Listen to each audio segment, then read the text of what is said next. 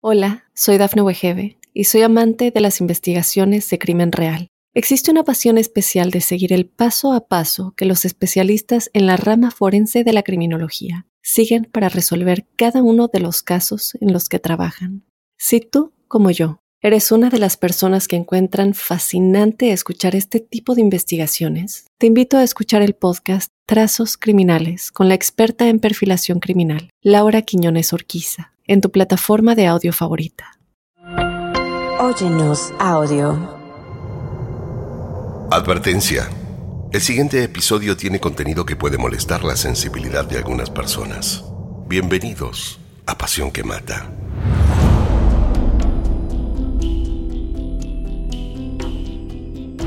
Los casos de homicidio contra las parejas se suceden a diario bajo la idea de hasta que la muerte nos separe. Las luces del amor configuran un cupido responsable de encuentros desafortunados en las vidas de muchos hombres y mujeres.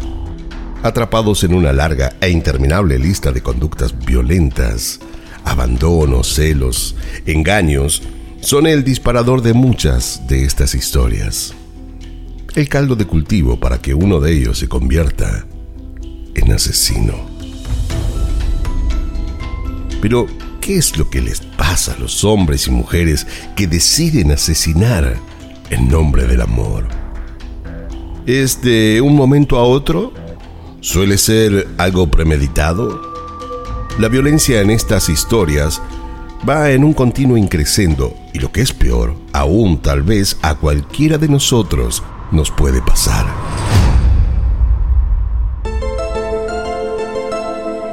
Hoy te contaré la historia de Lynette Dawson una mujer que desapareció en el año 1982 y que 40 años más tarde aún la siguen buscando. Esto es Pasión que Mata, una producción original de Oyenos Audio, en donde analizamos los asesinatos más terribles, las historias de celos, engaño, abandono y ambición que llevaron hasta la locura a sus protagonistas. En el episodio de hoy hablaremos de Lynette Dawson, una mujer que aún hoy sigue desaparecida. Y el asesino no revela dónde fue enterrada. Soy Fabián Carabajal. Bienvenidos.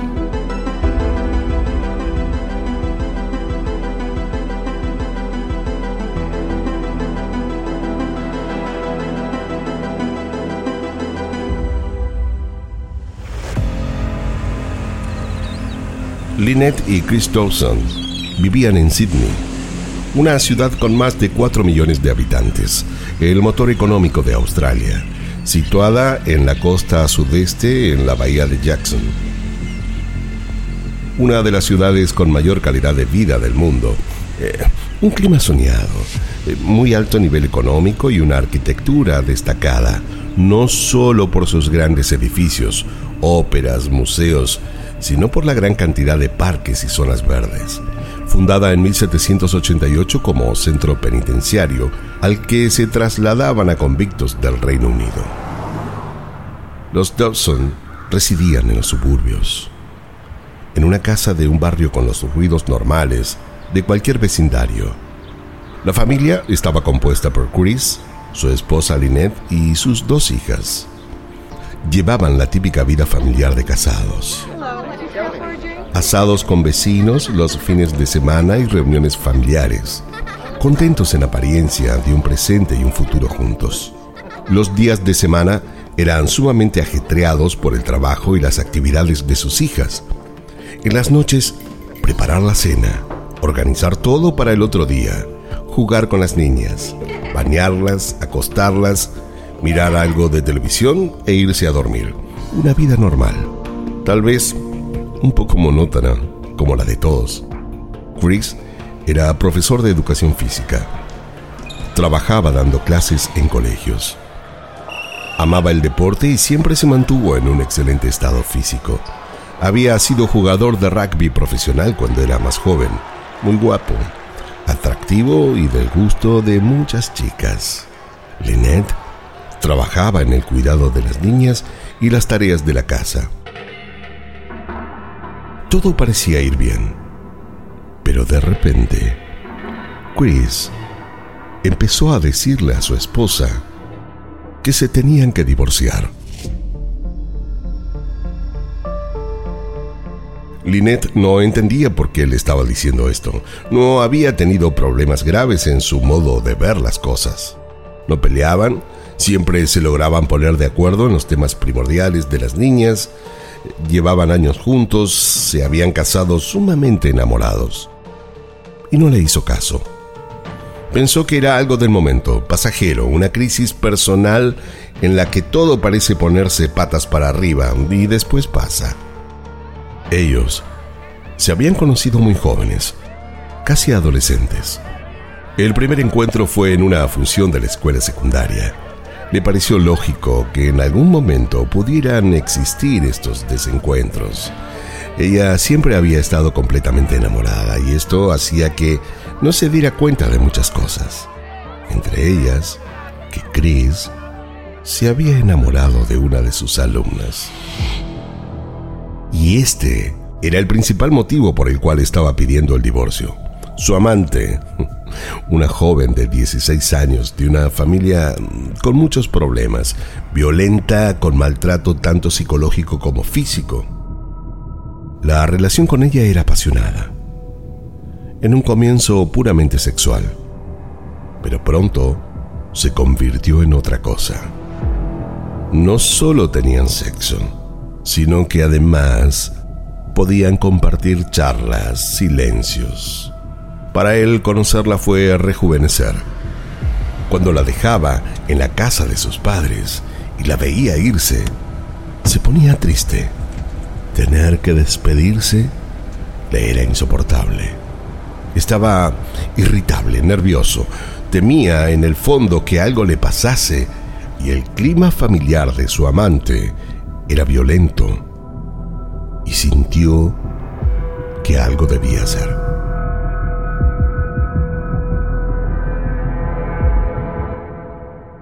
Hola, soy Dafne Wegebe y soy amante de las investigaciones de crimen real. Existe una pasión especial de seguir el paso a paso que los especialistas en la rama forense de la criminología siguen para resolver cada uno de los casos en los que trabajan. Si tú, como yo, eres una de las personas que encuentran fascinante escuchar este tipo de investigaciones, te invito a escuchar el podcast Trazos Criminales con la experta en perfilación criminal, Laura Quiñones Orquiza, en tu plataforma de audio favorita.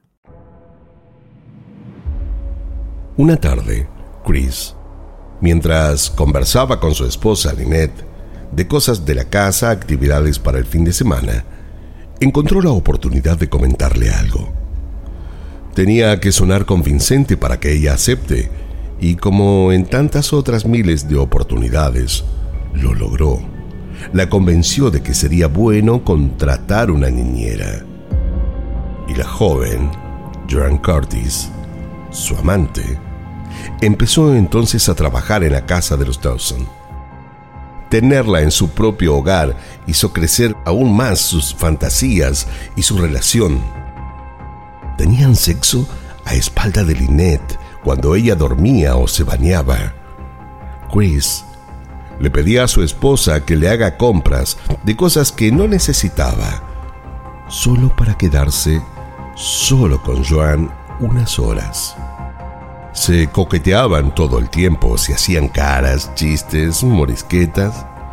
Las niñas eran tan pequeñas que no pudieron darse cuenta de nada. Y Lynette no se dio cuenta de lo que estaba pasando en su propia casa, en sus propias narices. Chris era otro.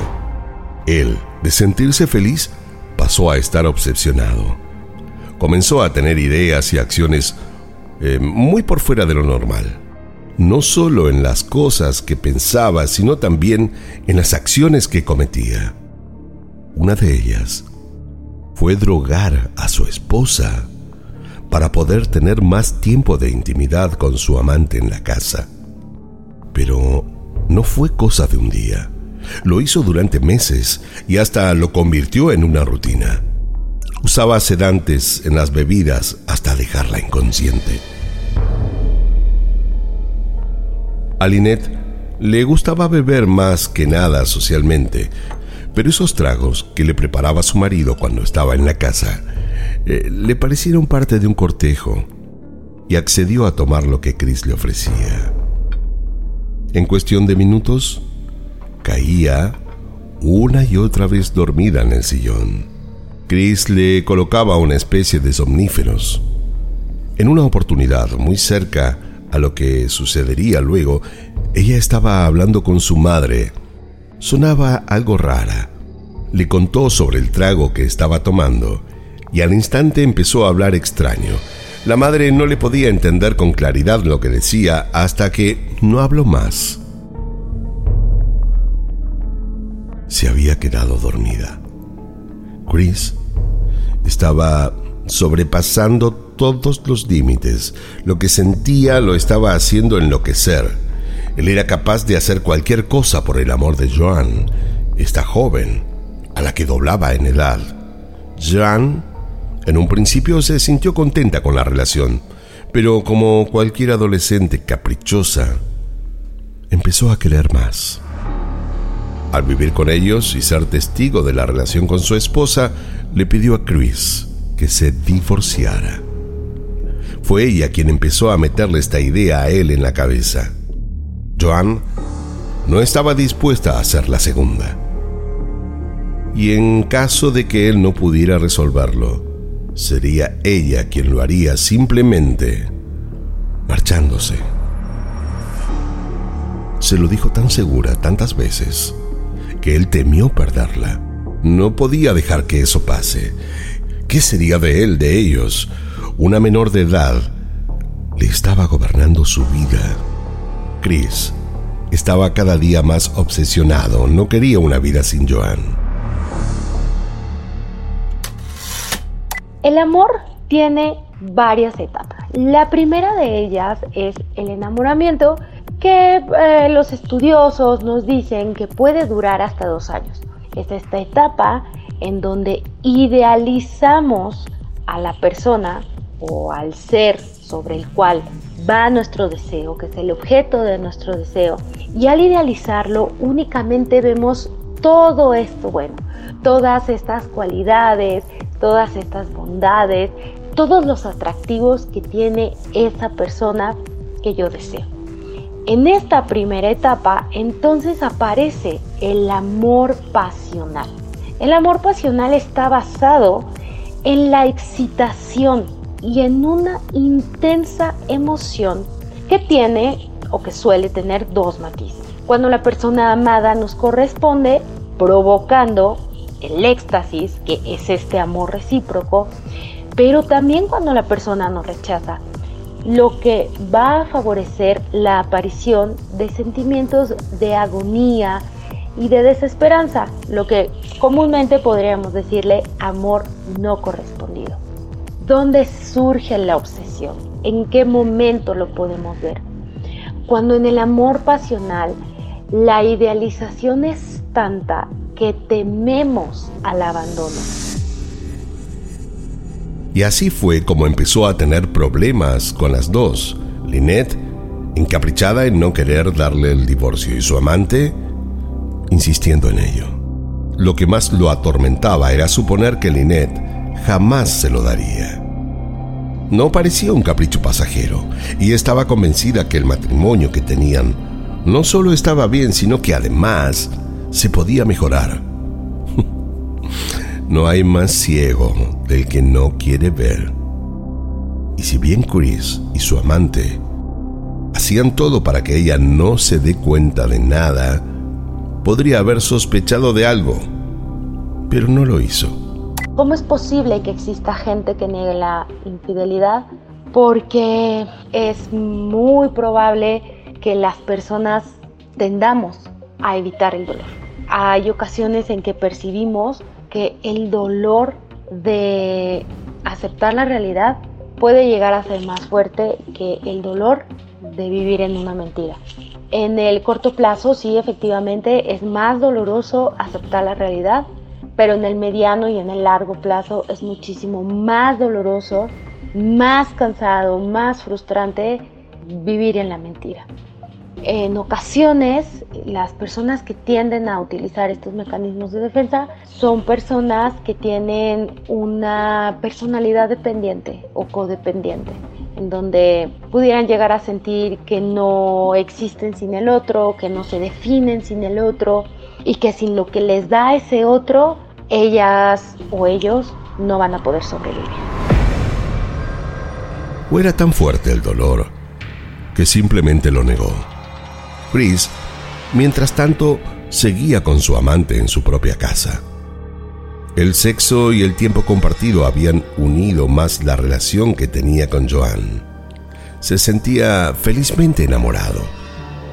Y la sola idea de poder perderla lo hacía enloquecer. Compartían conversaciones, comían juntos, se hacían caricias. El mundo ideal. Resolver el tema con Lynette se había convertido en prioridad. Ella era el único obstáculo. Pensaba todo el tiempo en eso. Estaba cada día más obsesionado.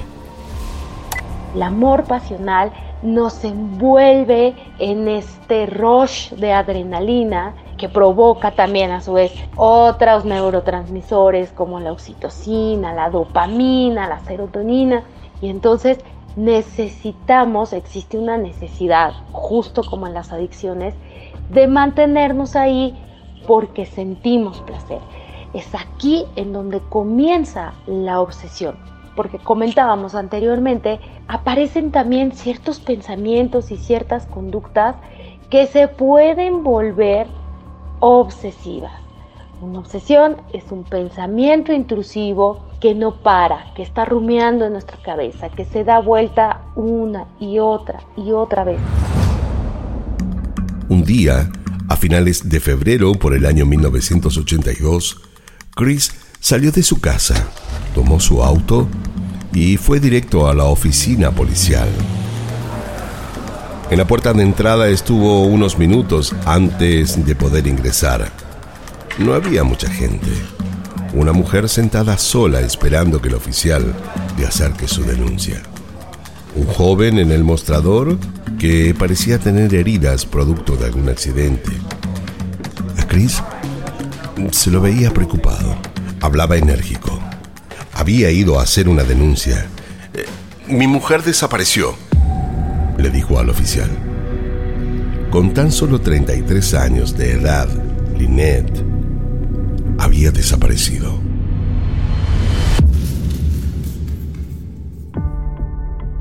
Desde el 9 de febrero que no sabía nada de ella, declaró.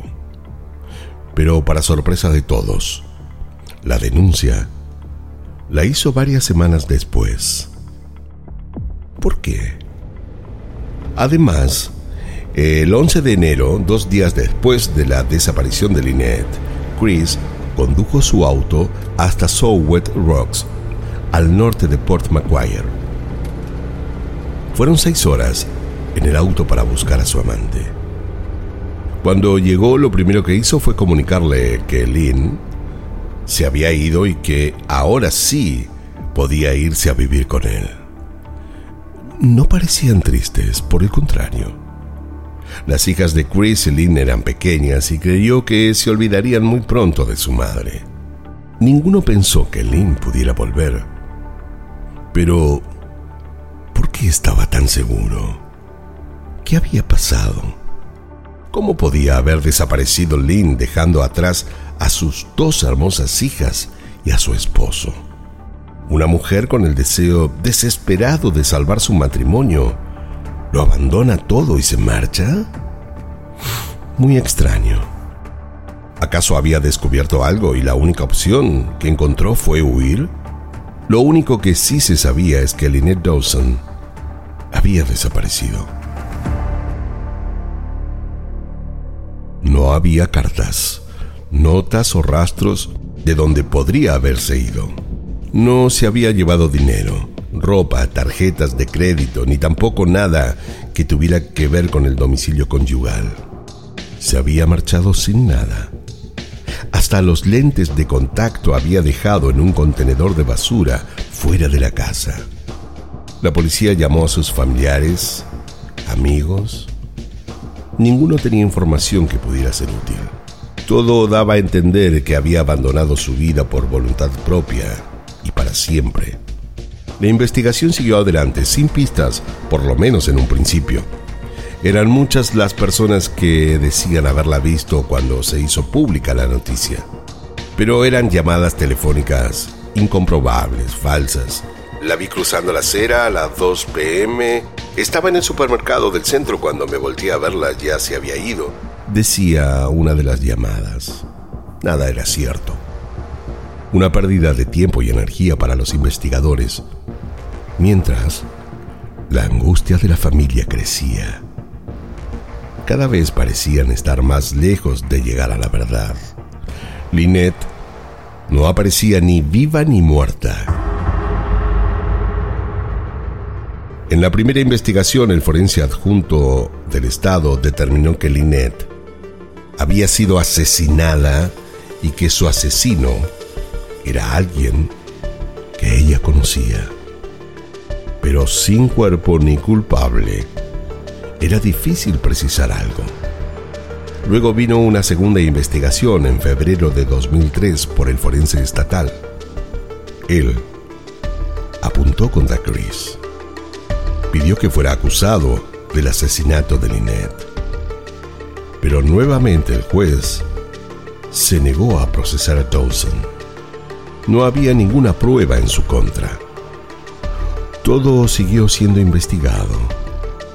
Y luego de extensas investigaciones, la policía de Nueva Gales del Sur solicitó a la oficina del director de la Fiscalía Pública que revisara su escrito de evidencia.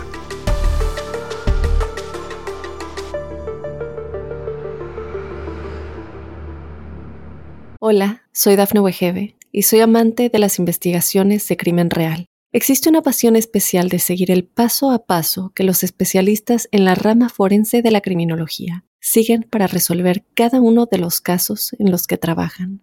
Si tú, como yo, eres una de las personas que encuentran fascinante escuchar este tipo de investigaciones, te invito a escuchar el podcast Trazos Criminales con la experta en perfilación criminal, Laura Quiñones Orquiza, en tu plataforma de audio favorita. El 30 de agosto del 2022, el juez Harrison dio motivos para declarar culpable a Chris Dawson.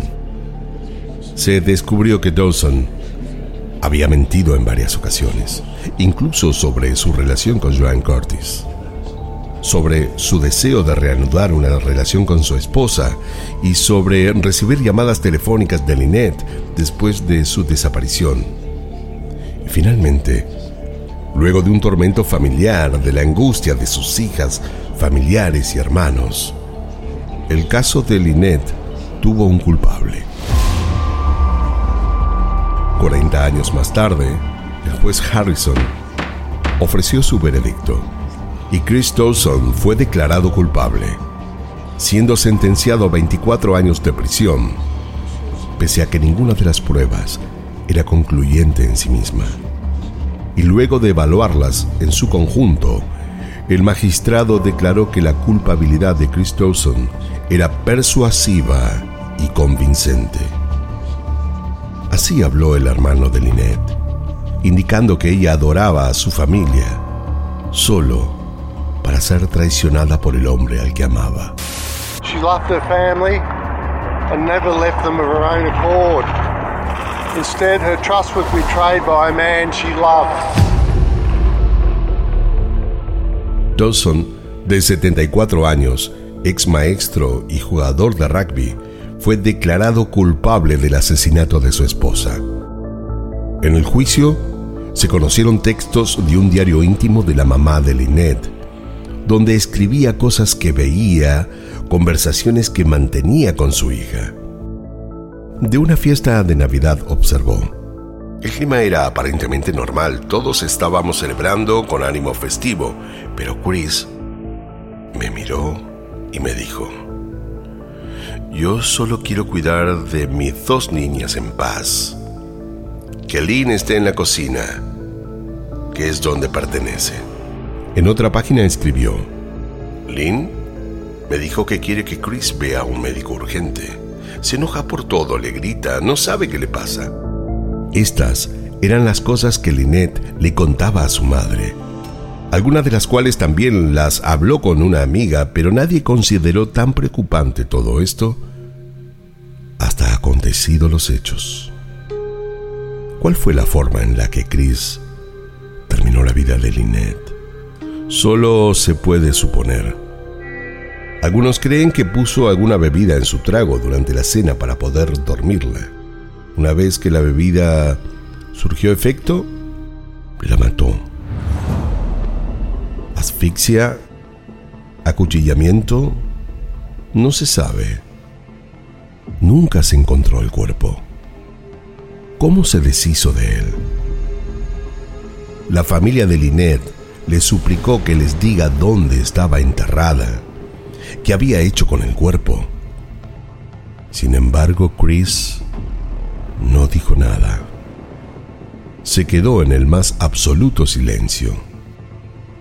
Para los investigadores, el cuerpo de Lynette podía haber estado enterrado en el patio trasero de la casa familiar, en las playas del norte de Sydney. Sin embargo, con la nueva tecnología existente y los estudios que se han llevado adelante, no han dado indicios de que esto sea así. Las excavaciones policiales reiteradas en el patio a lo largo de los años no proporcionaron pistas significativas.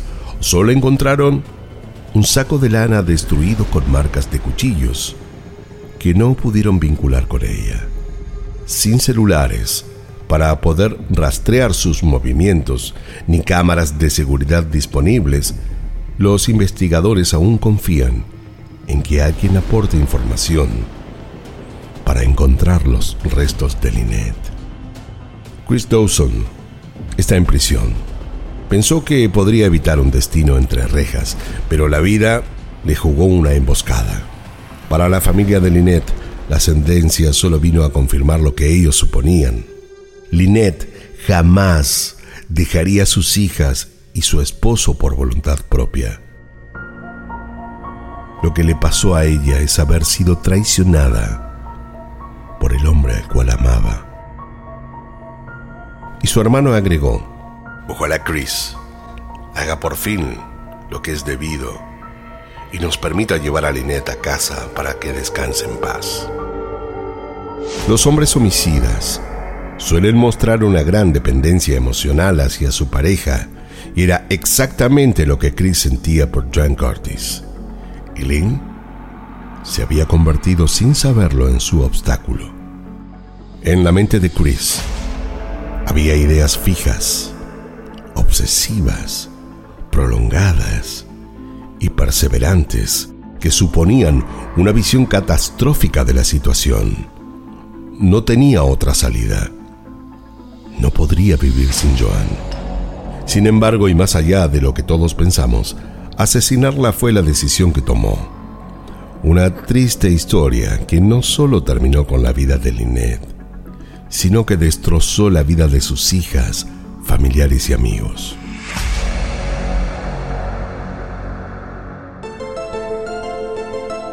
Como Lynette, hay muchas mujeres en todo el mundo que aún Hoy sus familiares y amigos la siguen buscando. Solo nos queda esperar a que Lynette, como tantas otras, puedan ser encontradas.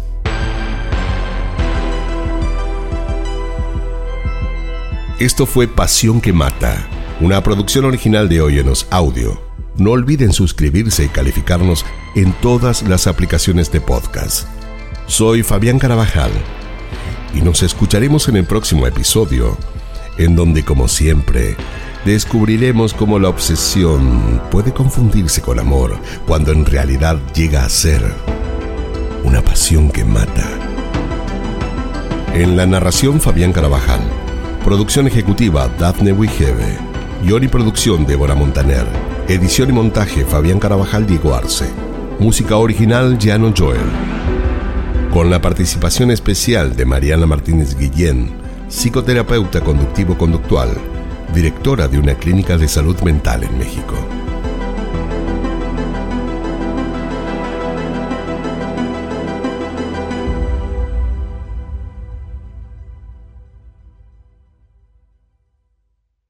Hola, soy Dafne Wegebe y soy amante de las investigaciones de crimen real. Existe una pasión especial de seguir el paso a paso que los especialistas en la rama forense de la criminología siguen para resolver cada uno de los casos en los que trabajan. Si tú, como yo, eres una de las personas que encuentran fascinante escuchar este tipo de investigaciones, te invito a escuchar el podcast Trazos Criminales con la experta en perfilación criminal, Laura Quiñones Orquiza en tu plataforma de audio favorita.